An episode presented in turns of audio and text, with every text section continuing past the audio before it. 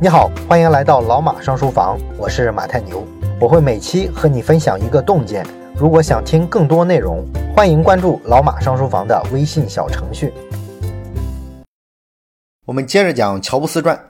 乔布斯被逐出苹果公司是在一九八五年，正式的重回苹果公司啊是一九九七年。那么中间呢就有十二年的时间。这十二年的时间里呢，他主要干了两件事儿。一件事呢，就是组建了一家新的电脑公司，做了一款新电脑，叫做 Next。这个电脑呢，还是延续了他之前在苹果公司设计的那个风格啊，不太顾这个工程上的设计原则，只是从艺术美观的角度啊去做电脑。结果呢，当然不是很成功。后来呢，这家公司只好转型成为一家软件公司啊，只做这个 Next 的操作系统。还有一件事呢，是很多人都知道的，乔布斯成了皮克斯动画的实际拥有人。皮克斯是乔布斯啊之前还在苹果公司的时候就已经收购的一家小公司。那么乔布斯从苹果公司出去之后，他大量的精力呢都投在了皮克斯动画上。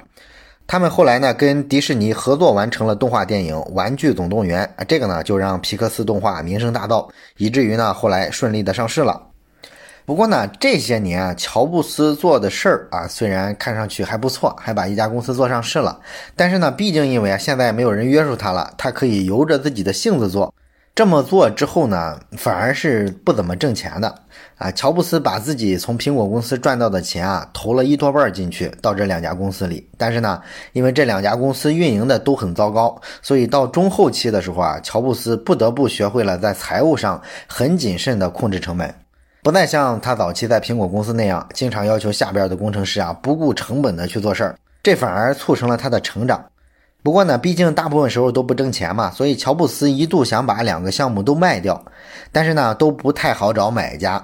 巧的是什么呢？这十多年的时间里呢，苹果公司特别混乱啊，从一家明星科技公司啊变成了一家非常平庸的公司，财务状况呢还非常的糟糕。而这期间呢，人家微软迅速崛起了，成了新的巨无霸的明星公司。Windows 系统呢，远远的拉开了跟苹果系统的距离，苹果的市场占有率啊，下跌到了个位数。这期间呢，苹果公司还走马灯似的换总裁、换 CEO，但是这个呢，无济于事。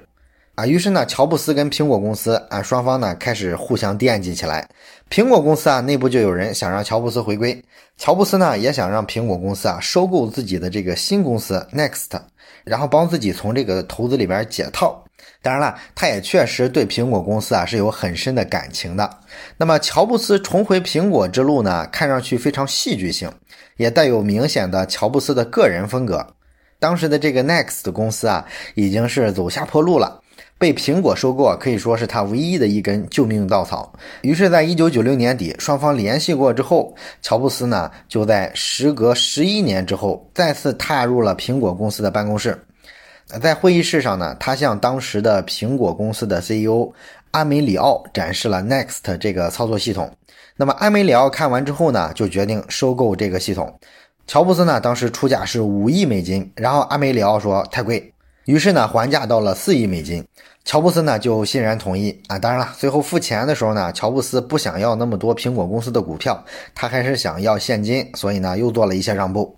啊，收购了乔布斯的 Next 公司之后呢，这个公司的所有员工啊都要转化成苹果公司的员工。那么乔布斯呢，按理来说也应该在苹果公司啊担当一个职位。所以在收购完几天之后，苹果的 CEO 阿梅里奥呢就邀请乔布斯啊全职加入到苹果公司，让他负责操作系统的开发。但是呢，乔布斯一直推脱，哎，不让这个阿梅里奥做出任何的任命。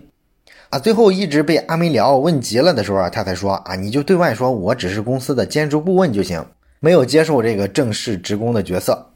啊，所以呢，在一九九七年一月份的时候，乔布斯呢作为一位非正式的兼职顾问人员入职了苹果。啊，入职之后呢，他主要介入的是一些人事问题，因为他尤其需要保护啊他从 Next 公司带过来的那些老员工。但是呢，其他的大多数方面啊他就很被动了。这里面呢有一些现实原因啊，一个呢就是苹果公司啊当时没让他加入董事会啊，只是让他来管公司的操作系统部门。这个呢让乔布斯很不高兴，他觉得你这是贬低我的价值，我应该担当更高的职位，所以说呢他就拒绝了。另外呢，其实乔布斯啊曾经告诉过他的好朋友，也是甲骨文公司的老板啊拉里·艾利森。呃，他说呢，他原本设想的这个回归策略啊，是把 Next 系统卖给苹果，然后呢，借此进入到苹果的董事会，然后呢，就在董事会里面慢慢的等这个 CEO 阿梅里奥出错啊，最后呢，取而代之，这是他的一个设想。那么艾利森呢，就说你这事儿啊，不用那么费劲啊，我直接出三十亿美金到这个股票的二级市场上去啊，直接收苹果公司的股票，收到我是大股东的时候，我就重组董事会，让你出任苹果公司的 CEO，那不就完了吗？但是呢，乔布斯否定了艾利森的这个看法。他说呢，如果我回到苹果公司，我不持有苹果公司的股票，你呢也不持有苹果公司的股份，这样我才会占据道德高地，人们才会同情我。你看，乔布斯也是挺精明的一个人。之后呢，果然这个阿梅里奥啊，确实被乔布斯看穿了，他是个很平庸的人。有一次呢，苹果做了一次面向公众的发布会啊，他在这个发布会上就唠唠叨叨啊，说话呢前言不搭后语的，而且呢一说说两个小时，观众都听得睡着了。而乔布斯呢，当时作为公司的这个编外的形象大使，也上台讲了几句。但是这个一比较就不一样啊，乔布斯上台啊是魅力四射，观众听得津津有味啊，各种受鼓舞，各种鼓掌。所以说啊，这一对比啊，不少人就觉得啊这个阿梅里奥啊好像配不大上苹果公司的 CEO。当然了，乔布斯当时啊，为了麻痹阿梅里奥，也再一次展示了自己的骗人和伪装的能力。阿梅里奥当时说什么，乔布斯都表示赞同啊，还说两个人身上有很多共同点。阿梅里奥呢，又一次天真的以为这个乔布斯啊很尊重自己啊，其实呢，乔布斯觉得这个阿梅里奥啊就是个蠢货。之后呢，乔布斯一有机会啊，就跟公司的其他高层说阿梅里奥的坏话。而且吧，挺尴尬的地方就在于他的这些坏话吧，一定程度上来说也不全是坏话啊，有相当多的都是实话。这位 CEO 的能力啊，确实有点捉襟见肘，本身啊槽点就有点多，所以公司的其他人啊，有时候也会吐槽。久而久之呢，在董事会心目中啊，这个 CEO 的形象就完蛋了。后来呢，董事会终于对这个 CEO 下手了，决定让乔布斯取而代之。那乔布斯呢，一开始还是非常的推脱啊，婉拒了出任董事会主席的这个邀请。这个呢，跟皮克斯公司是有关系的，因为他害怕自己担任了苹果的董事会主席之后呢，皮克斯的员工会人心不稳啊。当时皮克斯毕竟刚刚上市嘛，刚刚上市，你这公司老板就跑到另一家公司去当董事长了，这个事儿不是有点奇怪嘛，是吧？所以呢，乔布斯还挺介意的，他甚至亲自写了一封邮件给员工来澄清这件事儿。当然了，后来乔布斯还是答应了。啊，苹果公司毕竟是他的孩子嘛，啊，没有人会不要自己的孩子，即便是乔布斯这种以自我为中心的人。那乔布斯重回苹果之后，皮克斯的员工们其实很高兴，因为在他们看来呢，乔布斯这样就只能花很少的时间来我们皮克斯了。以乔布斯的那种管理跟沟通风格，谁都烦他，对吧？啊，所以他能少来公司啊，大家还巴不得呢。那从后面的这个剧情啊，其实我们可以推测出来，乔布斯啊表现的对于接手苹果公司很犹豫。这个呢，可能是一种以退为进的谈判策略，当然了，也有可能是因为呢，他不太喜欢啊那种无法完全掌控的东西。如果说你不给他全部的可以掌控公司的这个权利，那他宁可不要。甚至有人说呢，乔布斯说谎的时候啊，你其实没法完全确定他有多大比例是完全撒谎，为了控制别人，又有多大比例啊，其实也是真情实感。你比如说阿梅里奥被解雇的时候啊。当时他就很惊讶，因为当晚他居然收到了乔布斯的电话。乔布斯呢就表达了一下自己的感同身受，因为他当年也被赶出过苹果公司。然后呢，他就解释说啊，他自己也不完全了解情况啊，这都是董事会做出的决定。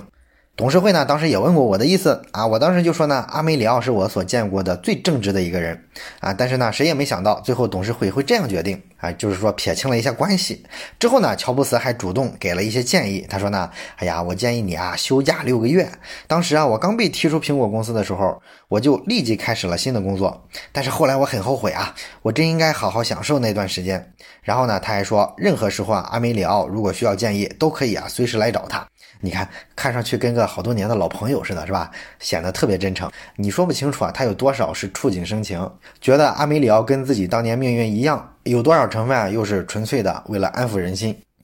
那么乔布斯在接手了苹果以后呢，苹果公司啊当时面临着高层员工疯狂流失的情况。啊，主要原因呢，就是苹果公司当时股价跌得太低了，他们给员工的这个股票的期权啊，它有个行权价格嘛，就是说公司的这个高层员工啊，可以以多少钱的低价购买公司的这个股票。如果你这个内部价给的特别高，而这个市场价呢又跌得挺低了，就没有多少套利的空间，所以说啊，对人家就没有太大吸引力了。于是呢，为了留住员工，乔布斯呢就想把这个股票行权价格压得再低一点儿，这样让股票更有吸引力，员工呢就不容易跳槽。那么乔布斯在召开董事会开会的时候呢，结果各个董事啊犹豫不决，因为一般这么干的都是比较差的公司，你这就相当于变相承认了自己公司的股票不值钱。他们就说呢，我们得做一下这个法律跟财务上的研究，看一看呢调低了之后啊，可能究竟会带来什么样的结果。那么乔布斯呢就告诉他们，你这事儿必须尽快去做，我们正在面临着人才流失，你们是让我来解决问题的，而咱们现在人才的问题就是最关键的问题。那么董事会呢就建议进行一项调研啊，这项调研呢可能要耗时两个月。乔布斯呢一听就爆发了，就直接骂上了：“你们这是疯了吗？啊，如果你们不愿意这么做，那我下周一就不来上班了，因为我以后会面临着成千上万个比这个困难大得多的困难。现在这个困难我做这么个决定，你们都不支持我，那就干脆咱别试了。我后面肯定所有问题都解决不了，那咱苹果公司注定要完蛋，还挣扎个什么劲儿？直接让他今天解散得了。”这个董事会呢一听也没辙啊，毕竟他们也没有更好的拯救公司的人选嘛，所以呢，他们商量了一天之后，第二天告诉乔布斯，呃，我们啊批准了这项计划啊，但是呢，还是有一些董事会成员啊不喜欢这个决定，因为我们有些人感觉啊，你这么干吧，好像就跟拿枪指着我们，逼着我们同意似的啊。本来这个董事会啊还想端一端架子是吧？告诉他，哎，你胜利了，但是啊，我们也不是很情愿，你以后要尊重我们。但是他们没想到的是，乔布斯立马提了一个非常惊人的要求。他说：“这样下去可不行啊！这家公司现在是岌岌可危啊！说实在的，我可没时间哄着你们董事会玩，我需要你们全体辞职，要不然呢，我就辞职，下周一我就不来上班了。现在的董事会成员，我最多最多可以保留一个人，其他人全部要辞职。”这董事会一听都惊了，是吧？我这个人也太彪了吧！我们还没怎么任命你多高的地位呢，你突然就要求我们辞职？不过呢，董事会成员呢，经过理性的权衡之后啊，发现其实他们好像也没有太多的选择啊，因为当时苹果公司跟死了没太大区别，所以啊，找乔布斯来也是死马当活马医。那你总不能还没怎么医治呢，就让乔布斯真走吧？何况来说呢，以当时苹果公司的这个股价、这个市值，他们担任这个苹果公司董事会成员的前景啊，也不是那么诱人。所以说呢，他们觉得那要不我们辞职吧，看看乔布斯能不能把公司救过来。救过来之后啊，咱手里这点股份还值点钱，是吧？所以呢，这帮董事会成员居然真就同意了啊！大部分人都辞职了，只留下了一两个人。之后呢，乔布斯啊就选新的董事会成员啊，找了一帮自己亲信的人马啊。于是呢，乔布斯就拥有了一个完全听命于自己的董事会。从此呢，他就在苹果算是一手遮天了，他说啥就是啥，完全就是皇帝。那么，乔布斯扭转苹果败局的第一个举措就是跟微软和解了。之前的时候咱们说过，因为图形界面的问题呢，微软跟苹果打官司打了十多年。那么微软的办法呢，就是采用拖字诀啊。美国的这个知识产权的案子效率是特别低的，经常打个官司啊，打得旷日持久啊，十年八年的很正常。那乔布斯呢就觉得再拖下去啊，可能苹果都不一定能活到结案的那一天了，不如反客为主。于是呢，他就找到比尔盖茨，主动跟他谈一合作。他说啊，咱们这么解决问题吧，你微软继续给我的 Mac 电脑开发软件，完了之后呢，我们也拿出一部分股份来，你可以投资我们苹果公司。这个比尔盖茨啊，还是挺喜欢苹果这家公司的。加上呢，他觉得苹果啊，当时已经奄奄一息了，应该对自己也没啥威胁，所以说呢，他就答应了。这样呢，两家公司实际上利益就绑在一块儿了，因为微软成了股东之一了嘛。所以说他不能让苹果死掉，于是呢，双方就进行了比较多的合作。微软呢，自然也不会对苹果进行痛下杀手了。那这个消息呢，就给苹果的股价打了一剂强心针。当天交易日结束的时候，苹果股票涨幅百分之三十三，涨到了阿梅里奥辞职当天股价的两倍啊！公司啊从死亡线上就算被拉回来了。你看啊，这时候的乔布斯已经学会妥协了啊！早先的时候他绝对看不上微软，看不上盖茨，更不会低三下四的去求合作。但是现在呢，他愿意为了苹果做这一步。再之后呢，乔布斯就开始砍产品线。在乔布斯离开苹果的这十二年里啊，苹果做过各种各样的产品啊，什么打印机啊、复印机啊、掌上电脑一类的。乔布斯来了之后呢，把这些通通砍掉，只保留电脑的这个主页哎，公司呢一下子就觉得找到了方向。至于说关于做什么电脑呢，团队吵了几个星期，最后呢，乔布斯终于受够了。啊，他在一次会议上就抓起一支笔，走到一块白板前面，在上面画了一条横线，一条竖线。啊，这样就把这个白板上隔成了四个格。然后他在上面写上消费级和专业级，在旁边呢写上台式和便携。这样呢，这四个格一交叉就是消费级台式电脑、消费级便携电脑、专业级台式电脑和专业级便携电脑。乔布斯说呢，我们的工作就是做四个伟大的产品，每个格一个，给我抓紧去做。于是呢，苹果的所有的工程师、管理人员、产品人员突然就有了一个方向啊，集中在这四个领域做四台电脑出来。最终呢，也确实这个策略非常棒。后来这四个格里每一个策略都成功了，都做成了爆款的电脑。你比如说消费级的台式电脑，这个就发展成了后来的 iMac；消费级的便携电脑就是后来咱们熟悉的 iBook。所以聚焦和做爆款，这是一个公司成功的一个根本的策略。另外呢，苹果电脑系统啊，还在乔布斯走了之后，曾经小范围的把系统开放给过其他电脑厂商，让苹果的系统啊可以兼容其他电脑的软硬件。这个事儿啊，咱们知道是乔布斯尤其不能忍的。所以说，等他重新接手了苹果公司之后，他立马宣布，所有以前发布过的兼容版本的苹果系统，以后啊都不能升级了。这就直接断了苹果想走和微软一样的兼容系统的这个路子。乔布斯的核心原则之一呢，就是软硬件应该紧密的结合。他喜欢控制一个产品的所有方面，他绝不能容忍别人可以轻易的修改自己的东西。经过乔布斯的这番改革之后呢，苹果公司啊开始出现了巨大的变化。乔布斯被任命为苹果公司的临时 CEO 是在一九九七年的九月。当时苹果公司的前一个财年还亏损了十点四亿美金，公司离破产不到九十天。而之后到了一九九八年，整个这一年，苹果就实现了三点零九亿美元的盈利，所以整个市场就沸腾了。大家发现呢，乔布斯归来就是苹果归来。不过就在这个时候呢，乔布斯的身体健康状况突然出现了一些问题。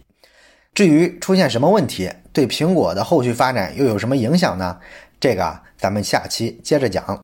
最后说一件事儿，咱们节目啊最近拉了一个微信群，如果你有什么话题想直接跟我或者是跟其他的听友朋友啊交流讨论的话，可以加一下这个群。加群的方法呢，就是先找到老马上书房的微信公众号，然后在底部菜单栏上有加群两个字，点击之后啊就会弹出二维码，扫码就可以进群了。